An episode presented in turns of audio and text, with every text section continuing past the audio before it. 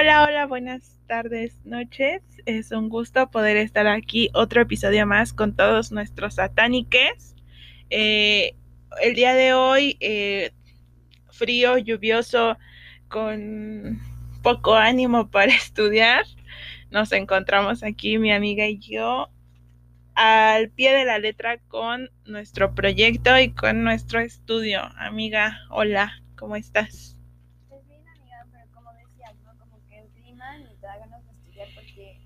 como que con ese clima, pues como que más te dan ganas ver una película y como acostadito en tu sofá, en tu cama, calientito, como disfrutando un poquito del momento y así puedes estudiar como que... no está tan, no pinta tan cool. El día de hoy les vamos a hablar de un tema que nos parece técnico, pero mm, lo importante que no muchos conocen y que es muy útil que todos lo sepamos, qué tenemos que hacer, cómo lo tenemos que formular. Y este tema es el de derecho de petición. Pero me gustaría que nos contaras tú, amiga, un poquito cómo inicia todo esto. Sí, bueno, para nuestros compañeros que nos están escuchando, seguramente conocen el derecho de petición en la Constitución pero para los que no estudian la licenciatura en Derecho, pues les podemos decir que este derecho se encuentra completo en el artículo 8 de nuestra Constitución. Y básicamente de lo que habla este artículo es que nosotros como nacionales mexicanos podríamos estarle haciendo unas consultas, peticiones, preguntas a nuestras autoridades, ¿no? Por ejemplo, solicitarle información de algo, comunicarle que algo no está funcionando, cosas de ese tipo, ¿no? Y la autoridad nos tendría que estar respondiendo en un plazo de cuatro meses. O sea, la autoridad no nos puede ignorar, ¿no? Y decir, como, hay X, todas, ahora sí que todas las cartas que me llegaron, las ignoro, no nos tiene que contestar. Pero en materia fiscal este plazo es un poco diferente porque solo tienen tres meses. Pero, amiga, cuéntanos, ¿cómo se traduce el derecho de petición en materia bueno, este derecho de, preguntarle a la autoridad, en este caso, pues el derecho de peticiones a la autoridad administrativa para la materia fiscal, lo vamos a ver de forma en una consulta fiscal. Es decir, nosotros en nuestra calidad de contribuyentes vamos a poder preguntarle, consultarle a la autoridad fiscal eh, sobre situaciones, hechos, que nosotros creamos pertinentes y por supuesto esta autoridad fiscal estará obligada a contestarnos a nosotros siempre y cuando nuestra consulta eh, cumpla con eh, dos requisitos indispensables. En primera es que las situaciones de las que nosotros vayamos a realizar las consultas sean reales y la segunda es que sean concretas. Y a su vez, estas consultas deben de hacerse de forma individual es decir, eh, nosotros no podemos presentar una consulta como satánicas o en el caso de presentar una consulta por todos los miembros de mi familia, cada quien tendría que hacerlo de forma individual, tú como persona, yo como persona y cada quien como contribuyente. Así es, y bueno, conforme a lo de que sea una situación real y concreta, esto quiere decir que la situación debe haber ocurrido ya en la realidad. ¿Qué quiere decir esto? Que el contribuyente no puede inventar escenarios hipotéticos y hacerle una pregunta sobre estos a la autoridad. Realmente el contribuyente, eh, pues ahora sí que tendría que tener esta duda urgente para poderle preguntar algo a la autoridad, ya que, como decíamos, la situación debe haber ocurrido y aparte la pregunta debe ser concreta. El contribuyente no puede estar divagando en supuestos, pues ahora sí que en, todos, en todas sus historias, sino que la pregunta debe ser concreta. Sí, exacto. Y bueno, eh, aparte de que sean reales y concretas, vamos a necesitar de algunas otras cosas. Eh, tenemos que la consulta debe contener todos los antecedentes y circunstancias de hecho que dieron origen a nuestra petición. Es decir, todo lo que hay antes de nuestra petición que nos motiva a nosotros tener que hacer esta consulta a la autoridad fiscal para que ésta se pueda pronunciar.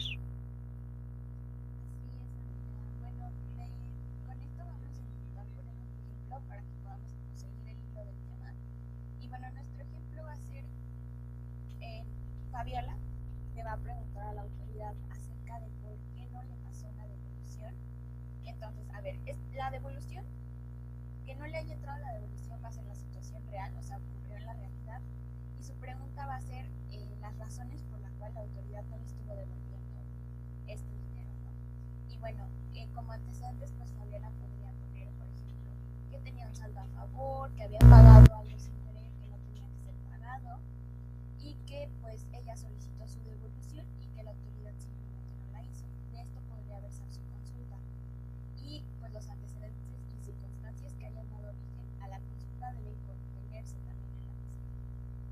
Así es. Y, eh, por ejemplo, estos antecedentes que tú mencionabas no se tuvieron que haber modificado posteriormente a la presentación de la consulta. Es decir, cuando se presenta la consulta no podría decir que, ah, bueno, es que ya me hicieron la devolución, pero de todas maneras presento la consulta, porque entonces pues sería imprecedente, ¿no?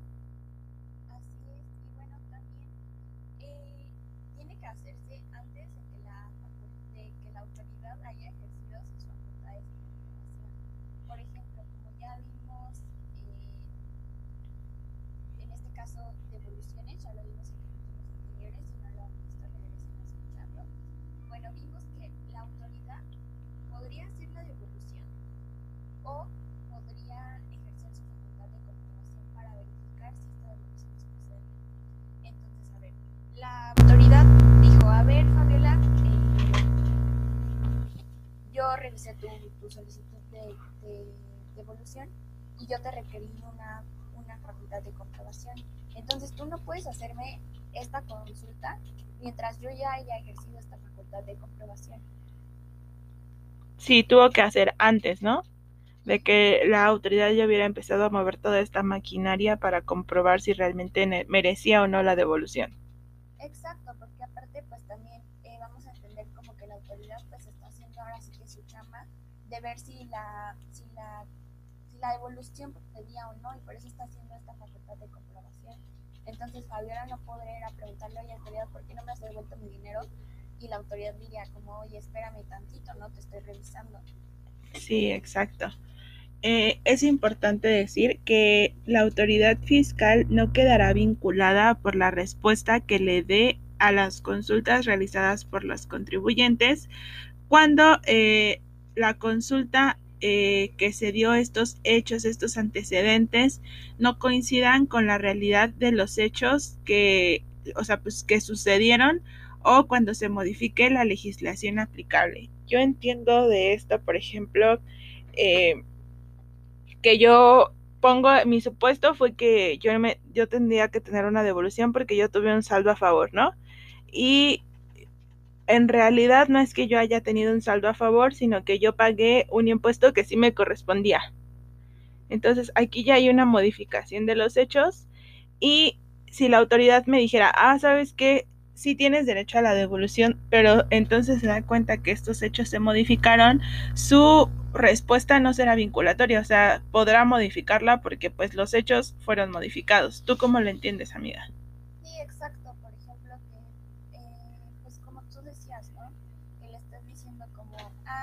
Yo te solicité mi devolución porque, eh, no sé, creo que había pagado esto y así. Y entonces la autoridad te dice como, ah, sí, cierto, Fabiola, tienes toda la razón, espérame tantito, espérame unos días, te devuelvo tu dinero. Pero en ese transcurso la autoridad se da cuenta que ese pago que tú le estabas diciendo que era del indebido, realmente se lo debías, ¿no? O sea, realmente sí era, o sea, sí tenías que pagarle algo, entonces la autoridad al final pues no te va a hacer la devolución y tú irías como a reclamarlo, pero ya me habías dicho que sí me ibas a devolver y la autoridad te va a decir como, pues sí, sí iba, ahora sí que sí iba, pero ya no, ¿no? Pero Y te no, quedaste porque- queriendo. Exacto, porque este hecho que tú me narraste pues era distinto a la realidad, ¿no? O también vemos aquí el de, o se modifique la legislación aplicable, por ejemplo, yo podría entender, no sé, que eh, cambie, cambie el sistema de devoluciones, por ejemplo, no sé, que ahora eh, esto ya no sea deducible, entonces ya no te lo tenga que devolver, ya no tengas ese saldo a favor, entonces pues ahí ya tampoco aplicaría tu consulta, ¿no? Aunque la autoridad te haya dicho que sí te lo va a devolver. Exacto. Bueno, también las respuestas que dé la autoridad tampoco son obligatorias para los particulares. Esto quiere decir que vamos a poder impugnarlas o vamos a poder presentar los medios de defensa correspondientes. Y bueno, como habíamos dicho, y creo que es importante recalcarlo, todo este proceso que el contribuyente hace para presentar su consulta, la autoridad va a tener que revisarlo y tendría que estarle contestando al contribuyente en un plazo no mayor a tres meses. Así es. Eh, ahora vamos a ver como lo más técnico y puntual, ¿qué es lo que tiene que traer nuestra consulta? Bueno, primeramente que se presente vía buzón tributario. Aquí en este punto ya no nos pueden decir como, oigan, satánicas, yo no sé qué es eso del buzón tributario. Los ahorco.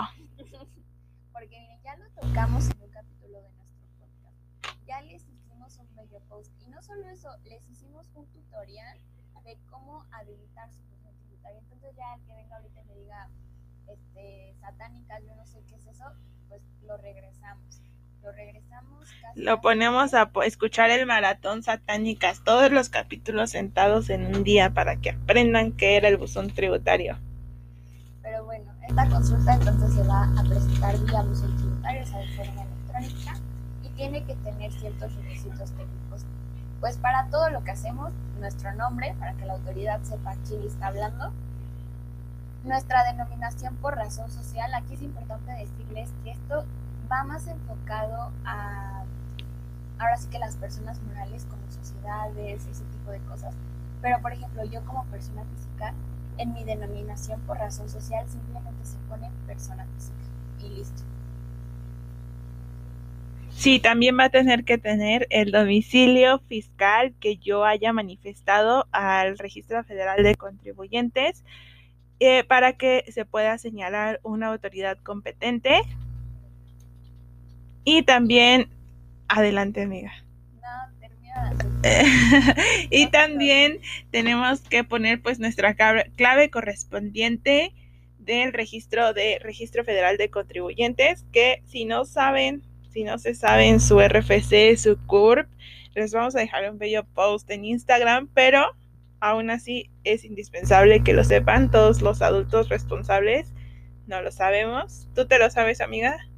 A ver, se los voy a intentar decir. Si no, maestra, espero no esté escuchando este podcast porque me voy a dar para ver. Según yo, el mío es raza 0009 11. Luego es ya la clave numérica que te proporciona el SAT. Mm, sí. Me acuerdo cuando recién Agda y yo nos conocíamos, le dije que yo me sabía mi CURP de memoria y me hizo burla porque dijo que eso era como de personas raras o algo así me dio a entender.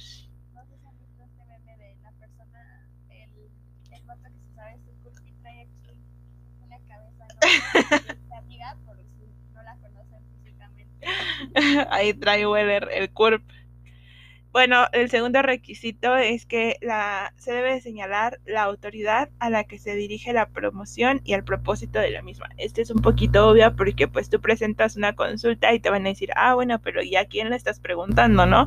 O qué es lo que buscas, qué está, qué, cuál es tu propósito con esta consulta. Y bueno, también se tiene que señalar correo electrónico para recibir notificaciones. ¿Por qué? Pues porque cuando la autoridad me conteste, me va a estar llegando una notificación a mi correo electrónico de que voy a poder abrir mi buzón tributario y voy a tener que tener la respuesta. Así es. Bueno, en caso de que no cumplamos con estos tres requisitos, o sea, que se presente buzón tributario con todos los datos correspondientes, que no pongamos la autoridad a la que se dirige, nuestro propósito o que no señalemos dirección de correo, la autoridad nos dará 10 días para poder subsanar este error. Y aquí ustedes me dirán qué es subsanar. Yo entiendo subsanar como corregir. Tenemos esta oportunidad de corregir y reemplazar aportar los datos que nos faltaron, los datos que pusimos mal y así tener pues que la autoridad tenga eh, el dato correcto y preciso.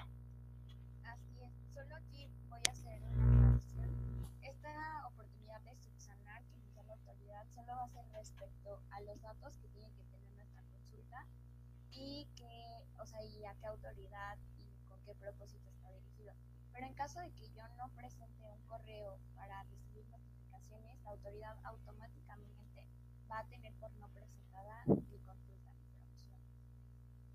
Así es. Y un requisito indispensable y que de hecho no lo señala la Constitución es que toda consulta, toda petición debe de realizarse por escrito y sobre todo de forma respetuosa y pacífica. Así es, yo no puedo hacerle aquí mi consulta a la autoridad fiscal con groserías, ahí como de si no me contestas amenazado. Mandarle un audio. Exacto, exacto. Todo tiene que ser, pues ahora sí que con sus debidas formas, ¿no? Y pues siempre con el respeto que al final la autoridad se merece. Así es. Y bueno, ahora les vamos a hablar de algo muy bello también respecto al constitucional, que se llama principio de legalidad del acto administrativo.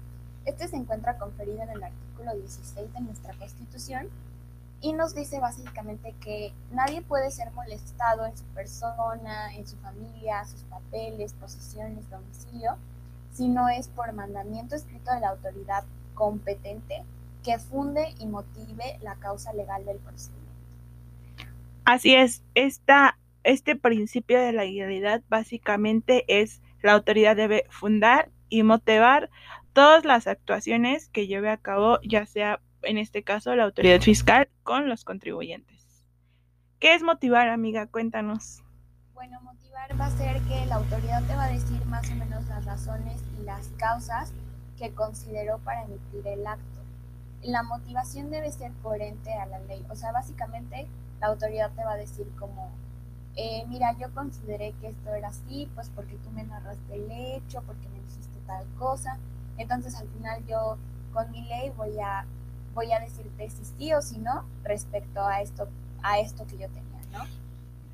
Y bueno, fundamentar va a ser que la autoridad al final de cuentas va a tener que señalar bajo qué principio normativo, bajo qué ley, bajo qué artículo le dice que eh, él tiene derecho a, creer esto, ¿no? O sea, por ejemplo, si te está diciendo, bueno, mi motivación es que creo que mm, tu derecho de petición no, o sea, no puedo aceptar tu derecho de petición porque no cumples con los requisitos. Entonces su fundamentación va a ser, ah, pues los requisitos son este artículo, aquí se te decía que tenías que cumplir, se te decía que si no señalabas tu correo, pues no tendrás presentada la promoción y esa va a ser la fundamentación, el supuesto normativo, los artículos, incisos, párrafos, etcétera, de la ley, ya sea de la Constitución o de las leyes reglamentarias. Exacto, y bueno, creo que es importante precisar que también tiene que ser, o sea, que sí, el mandamiento de la autoridad tiene que estar fundado y motivado, pero aparte no puede ser cualquier autoridad, o sea, si yo le presento mi promoción a una autoridad fiscal de la Ciudad de México, no me podría estar contestando esta petición a una autoridad de Aguascalientes, ¿no? Siempre tiene que ser esta autoridad que es competente. Oye, amiga, y por ejemplo, tenemos que la autoridad fiscal debe de contestarnos en el plazo de tres meses. Y tú decías, bueno, o sea, tiene que contestarnos sí o sí, pero ¿qué pasa si no? O sea, ¿qué pasa si yo como contribuyente nunca recibo respuesta? Bueno, pues sí, o sea, decíamos que es ahora sí que una obligación de la autoridad estarnos contestando más, pues porque es un principio contenido en la Constitución. Pero bueno, pasaron los tres meses, la autoridad no me contestó. Yo podría hacer eh, dos cosas la primera, bueno, a esta no, a este silencio de la autoridad le, se llama negativa fiscal. O sea, ¿qué quiere decir? Que es que la autoridad, se entiende que la autoridad te está contestando porque realmente no lo está haciendo, que no, o sea, no procedía a tu devolución. Pero realmente no te contestó, simplemente es algo que se va a entender por este silencio de la autoridad. Entonces yo voy a tener este silencio de la autoridad y voy a poder hacer dos cosas o interponer un medio de defensa respecto a su no o darle más tiempo para que la autoridad me conteste. Sí, justamente de su nombre lo dice ficta porque realmente en la realidad no nos contestó. Nosotros a partir de los tres meses que ya pasaron, suponemos que el silencio, bueno, no suponemos, la ley nos dice que este silencio va a decir que no y aquí hay que hacer una, una precisión la negativa afecta este silencio administrativo opera en sentido negativo, en sentido de no, cuando se trate de promociones o peticiones o consultas, porque cuando se trate de un medio de defensa, pues será otra figura que es similar, pero no es lo mismo. Así es, y pues supongo que la estaremos viendo un poquito más adelante, ahorita para no confundirlos. Y bueno, eh, creo que esto sería todo por el tema de hoy.